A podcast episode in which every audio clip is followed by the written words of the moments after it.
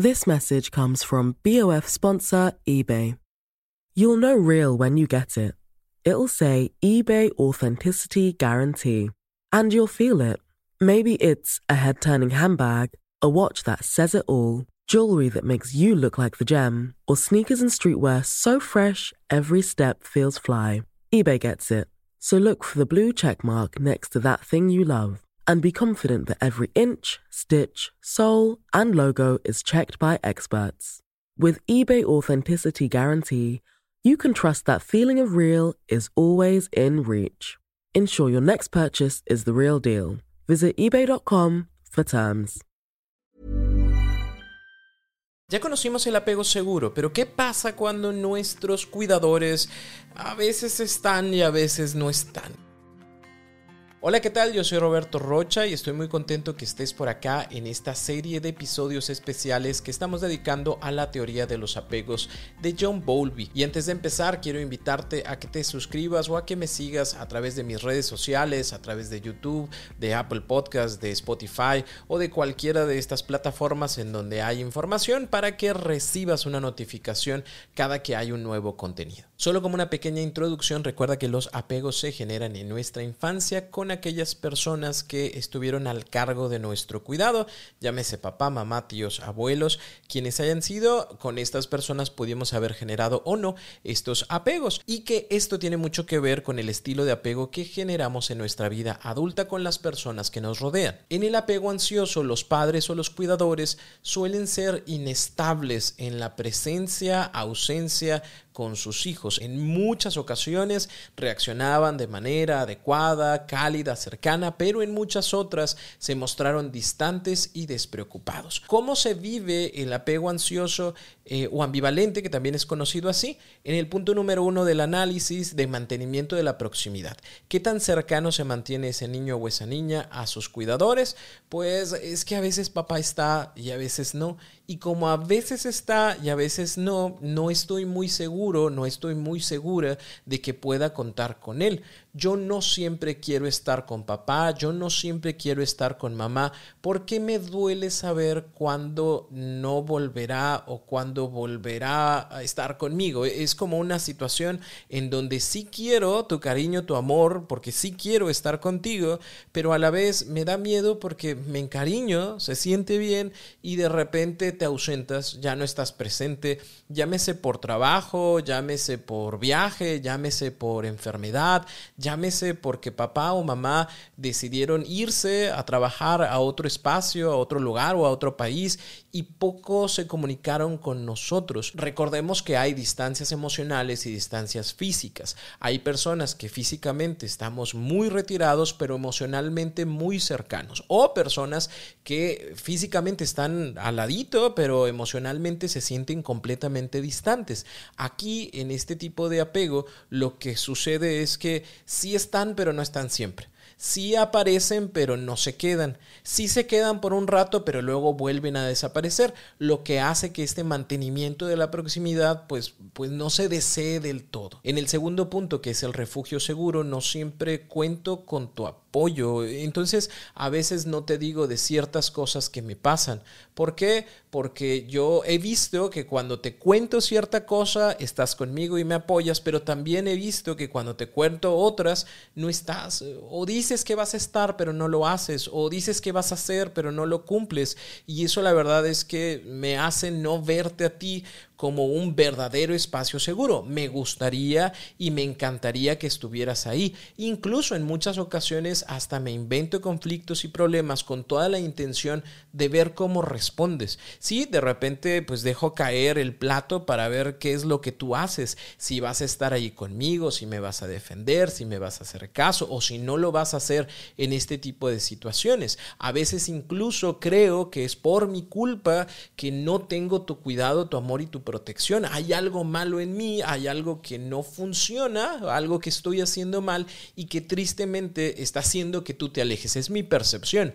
Papá, mamá en su vida adulta tal vez entenderán que tuvieron que salir del país, tal vez entenderán que tuvieron que estar a cargo del negocio, tal vez entendieron o lo supieron, porque a final de cuentas la enfermedad no era algo que quisieran, pero iba y venía esta enfermedad y así como venía la enfermedad, pues yo me desapegaba de mis hijos y eso genera que el niño o la niña no tuviera esta constancia de permanencia, no se le antojara este mantenimiento de la proximidad y no pudiera ver a ese papá o esa mamá como ese refugio precisamente porque a veces cuento con él y a veces no. El tercer punto a analizar es la base segura para poder explorar el mundo. Y como veíamos en el apego seguro, pues la verdad es que yo me siento muy tranquilo, muy tranquila de poder ir y conocer porque sé que vas a estar.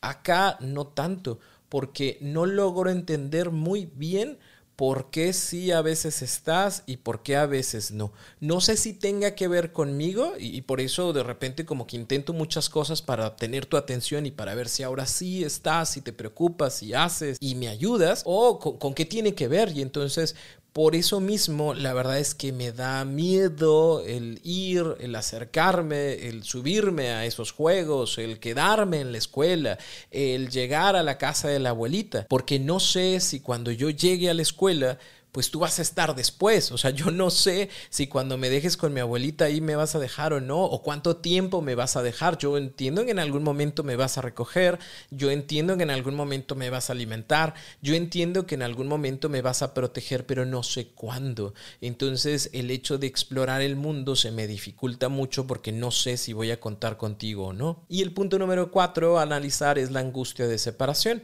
Aquí los niños, a diferencia del apego seguro, si lloran, si se angustian cuando los dejan con alguien más, si les causa mucho conflicto porque no tienen la certeza de cuándo, cómo y de qué manera mamá o papá van a regresar. Y, a lo mejor yo sí sé que van a venir por mí, o sea, no me voy a quedar con la abuela. Sin embargo, yo no sé si van a regresar mis papás contentos, enojados, con cena, sin cena, si van a jugar conmigo o no van a jugar, si les puedo contar de lo que hice o no les cuento. ¿Por qué? Porque papá o mamá no, no siempre están disponibles. Yo los quiero mucho y obviamente quiero pasar tiempo con ellos, pero yo no sé si te empiezo a contar que mira, hice un dibujo y de repente papá o mamá pues están en su celular porque están embroncados o por lo que tú quieras y aunque yo haya hecho algo muy bueno, pues lamentablemente eso bueno no fue tomado en consideración. Pero resulta que cuando llegamos a la casa de los amigos y de los tíos, no hombre, mi hijo, mi hija tiene tres años y fíjate que ya hace y ya pinta y ya hizo y demás. Entonces como de, a ver, pero si me ves o no me ves, o si importo pero no importo, o cómo sucede. Y entonces verdaderamente tengo estos conflictos constantes de cómo es que tu cariño llega a mí y por eso me genera tanta angustia el hecho de que no estés, porque si ya me estoy ganando tu cariño, porque si ya me estoy ganando tu atención, porque si ya me estás queriendo, capaz que te vas hoy y ya lo perdí, capaz si conoces a alguien más y, ya lo perdí,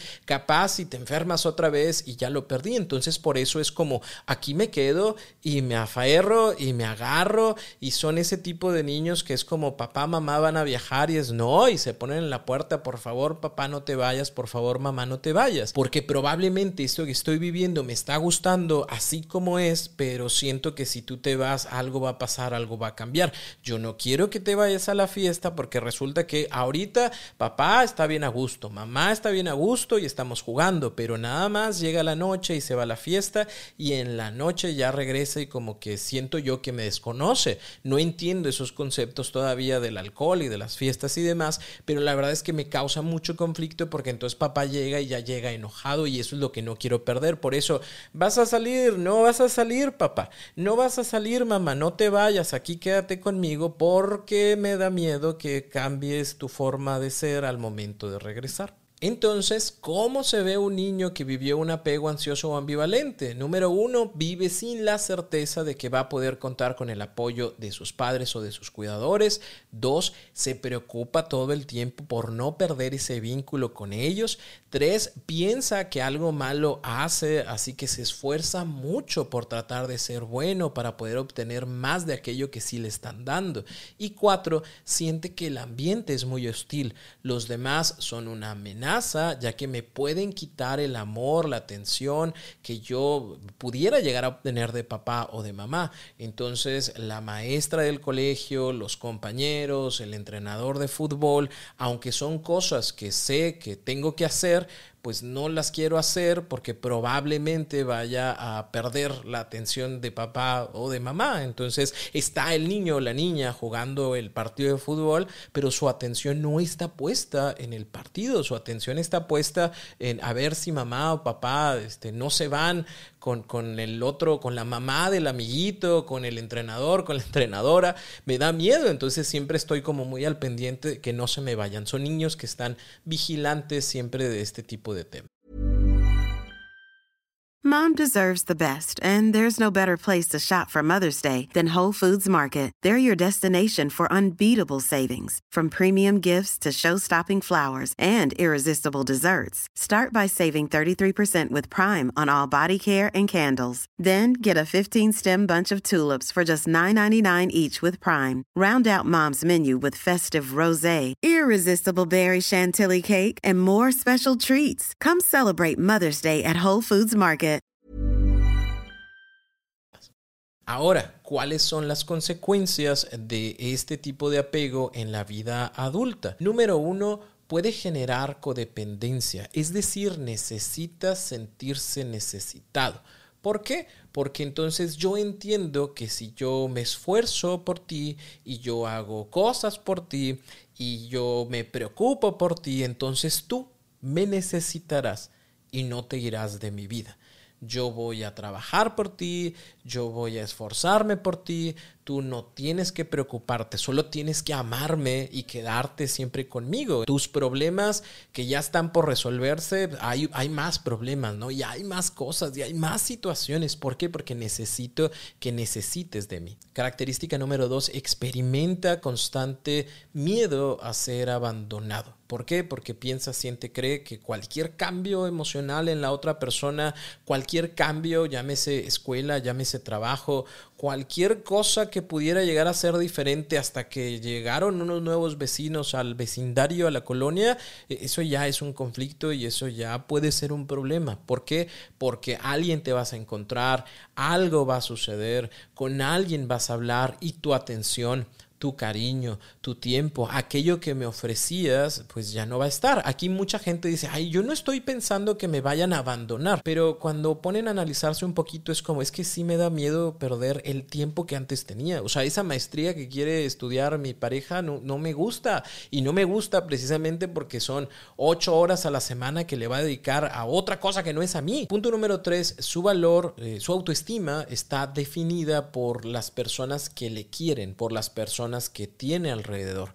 Por ende, está buscando constantemente que las personas se queden y le angustia mucho si la otra persona no está, le angustia mucho si sus hijos van creciendo y entonces ya no me quieren tanto, le angustia mucho si la pareja empieza a irle bien en el trabajo porque eso supone más compromiso y también supone más conexiones y también supone conocer más personas y eso la verdad es que me duele. Entonces, yo soy valioso o valiosa porque tú me quieres, yo soy valioso valiosa, porque soy esposo, porque soy esposa, porque soy madre, porque formo parte del comité de la colonia, porque formo parte de la sociedad de padres de familia. O sea, tengo que ser algo o alguien porque eso representa mi valor. Y característica número cinco, se esfuerzan mucho por reforzar que la otra persona con la que están no se va a ir.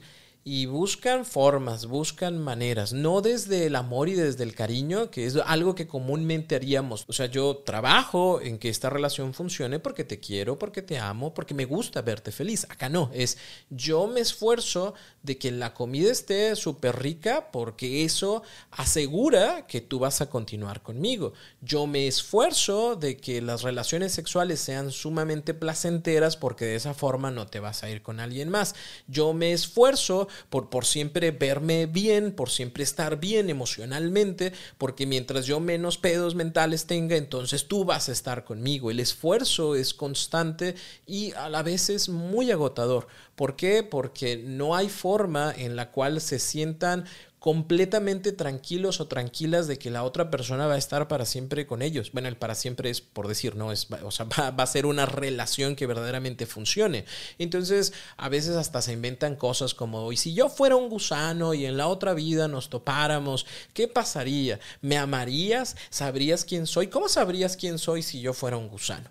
¿Qué pasaría si yo me muero el día de mañana? O sea, ¿vas a tener otra pareja? ¿Cómo sería esa otra pareja? Pero no es como una pregunta curiosa de algo que quiero saber. Es una pregunta de, a ver, cabrón, ¿qué dices? No para regañarte a ti, no para hacerte mal a ti, sino para ver si verdaderamente te quedarías conmigo, me seguirías eligiendo o ahí quedaría el asunto y el tema. Entonces hay una constante de preocupación, de observación de que la otra persona no se vaya, de no perder su cariño, de su amor de estar constantemente esforzándome para que me elijas, para que me amas, para que no te vayas de mi vida. ¿Es determinante el apego ansioso? No, o sea, influye, mas no determina para nada la manera en la que nos relacionamos en los demás. Te repito, el apego es algo que existió, mas no dice y no se asegura que así se tiene que vivir siempre. Es un estilo que tengo. ¿Por qué? Porque en mi vida de infante es, un momento muy importante para mi vida, fue mi primer apego, las primeras personas con las que yo me relacioné y resulta que eso me generó este miedo, este problema, este conflicto. Y ahora en la vida adulta, ¿tengo que actuar de esa manera? No. Eh, si empiezo a hacerlo consciente, este tipo de actitudes, este tipo de creencias, este tipo de conductas, de comportamientos, pueden variar. ¿Qué recomendaciones te podría dar sobre el apego evitativo? Punto número uno, ve a terapia. Te va a ayudar muchísimo el poder compartir y el poder observar tu pasado desde otra perspectiva. ¿Por qué? Porque el punto número dos es aprender a perdonar y aceptar aquello que papá o mamá o los cuidadores hicieron. No siempre los papás tienen las mejores herramientas, a veces tampoco las buscaron, a veces no se dieron la oportunidad de aprender, a veces no supieron ni siquiera que sería bueno preguntarle a los hijos cómo se sienten, ¿no?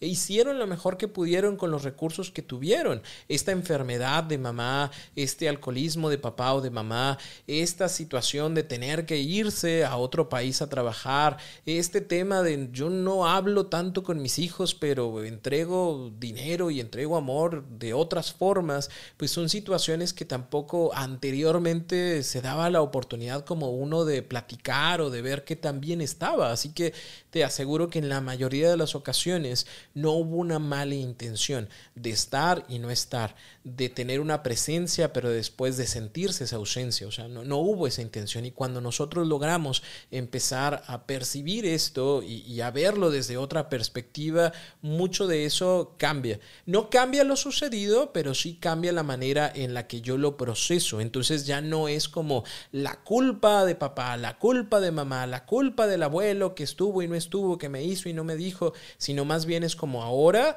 yo en mi vida adulta entiendo que estas situaciones pasaron, entiendo que no fueron buenas, agradables para mí, pero algo puedo hacer diferente en mi presente. Punto número tres, habrá que aprender a tolerar la frustración de no estar físicamente con las personas que amas. Y en muchas ocasiones lo que se hace es lo contrario, es como tengo que estar siempre presente, siempre tengo que estar contigo, yo te acompaño, yo voy, yo dejé mi escuela para poder estar contigo, yo no voy a mi posada para ir a tu posada, yo no voy a estar con mis papás para poder estar con tu familia. ¿Por qué? Porque quiero estar contigo. Mi lógica me dice que mientras yo te observe, entonces no te irás. Acá tendría que pasar lo contrario, es como yo voy a entender que tú eres otra persona completamente diferente a mí que tendrás tus amigos, que tienes tu familia, que tienes tus actividades, que tienes tus responsabilidades y que yo también tengo las mías. Y tolerar la frustración de no verte, tolerar la frustración de no nos mandamos mensaje en la tarde porque estamos ocupados, tolerar la frustración de el domingo o el fin de semana se fue con su familia o se fue con sus amigos y estamos bien. Cuesta al principio por la costumbre que tienes de hacerlo de la primera forma, pero con terapia y el enfoque en el presente cada vez se vuelve mucho más sencillo y llega un punto en donde te sientes tranquilo, tranquila de, ah, mi pareja se fue, ah, qué bueno, que le vaya bien, ah, ya regresó, ah, mira, qué padre, yo estaba haciendo tal cosa. No que estaba haciendo esto para no pensar en ti, sino estaba haciendo esto porque quería hacer esto. Punto número cuatro, deja de ponerle pruebas de compromiso a tu pareja. Deja de preguntarle eso de si yo fuera un gusano. Ya no le preguntes, ¿sí? O sea, ese de me amas, ya no. Eh, eh, yo sé que quieres salir de tu boca. ¿Por qué? Porque de esa manera compruebas que te aman, pero es como, a ver, ¿De qué otras formas, sin que yo le pregunte a mi pareja, yo sé que me ama? Yo sé que me ama porque está al pendiente de mí. Yo sé que me ama porque buscamos tener tiempo para nosotros. Yo sé que me ama porque tenemos una buena comunicación. Yo sé que me ama porque busca tener tiempos de calidad conmigo. Yo sé que me ama porque porque lo dice, o sea, lo, lo, dice, no, no, me gustaría escucharlo más, obviamente, y es válido que lo pida, sin embargo, no voy a hacer preguntas para yo comprobar, no voy a hacer preguntas para yo sentirme tranquilo, tranquila, voy a permitirme ver lo que sí sucede, a permitirme percibir ese amor que sí está presente en la relación. Y el punto número cinco es verte a ti misma o a ti mismo como una persona completa. No eres un objeto de consumo no eres algo que se usa y que se tira, eres una persona. E, este tema de de la noche a la mañana te dejé de amar y te tiré, no, no, no pasa así, somos personas, ¿no? A la otra persona también le importas, la otra persona tiene cierto grado de empatía o mucha empatía que le permite quererte, amarte, apreciarte como otro ser humano, entender tus emociones, entender tus pensamientos o entender alguna parte de tus pensamientos, pero no eres desechable. Así que no vayas por la vida pensando en cualquier momento me van a dejar. No vayas por la vida pensando en cualquier momento me van a cambiar, porque no sucede así, no sucede de la noche a la mañana, porque a veces llega a crearse un efecto de profecía cumplida, ¿no? Entonces donde yo siempre me tiro al piso y es que tú te vas a ir con alguien más y es que todas las personas son mejores que yo y es que un día ya no me vas a querer.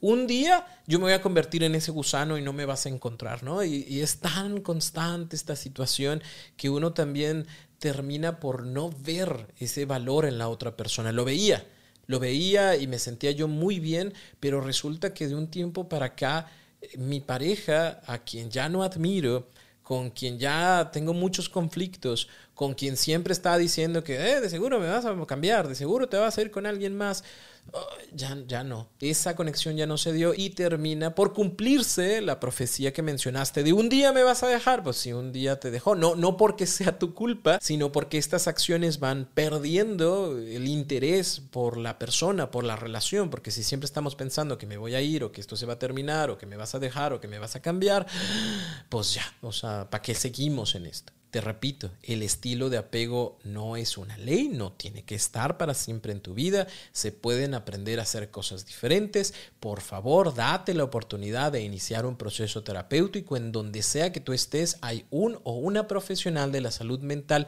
que pueden acompañarte en el proceso de reconocerte, de reconocer tu valor, de poder relacionarte de otras formas mucho más sanas. Sí, traías ese aprendizaje desde principio, desde tu infancia, pero no tiene que ser el mismo para siempre. Así que date la oportunidad si te sientes identificado con esto. Recuerda que esta es una serie, vamos en el segundo video, en el segundo episodio. En este episodio hablamos del apego ansioso y en el siguiente episodio hablaremos del apego evitativo. Así que si esto te está sirviendo y crees que le puede servir a alguien más, por favor, compártelo con otras personas porque pues es información general que todos sería bueno que pudiéramos saber, conocer, porque nos va a ayudar también muchísimo a relacionarnos de mejores formas. Así que esta información es para ti, cuídate mucho, pórtate bien y nos escuchamos en el siguiente episodio.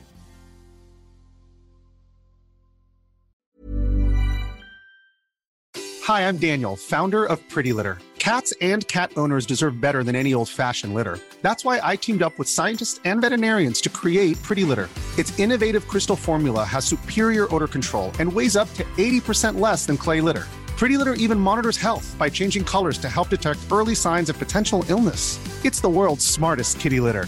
Go to prettylitter.com and use code ACAST for 20% off your first order and a free cat toy. Terms and conditions apply. See site for details.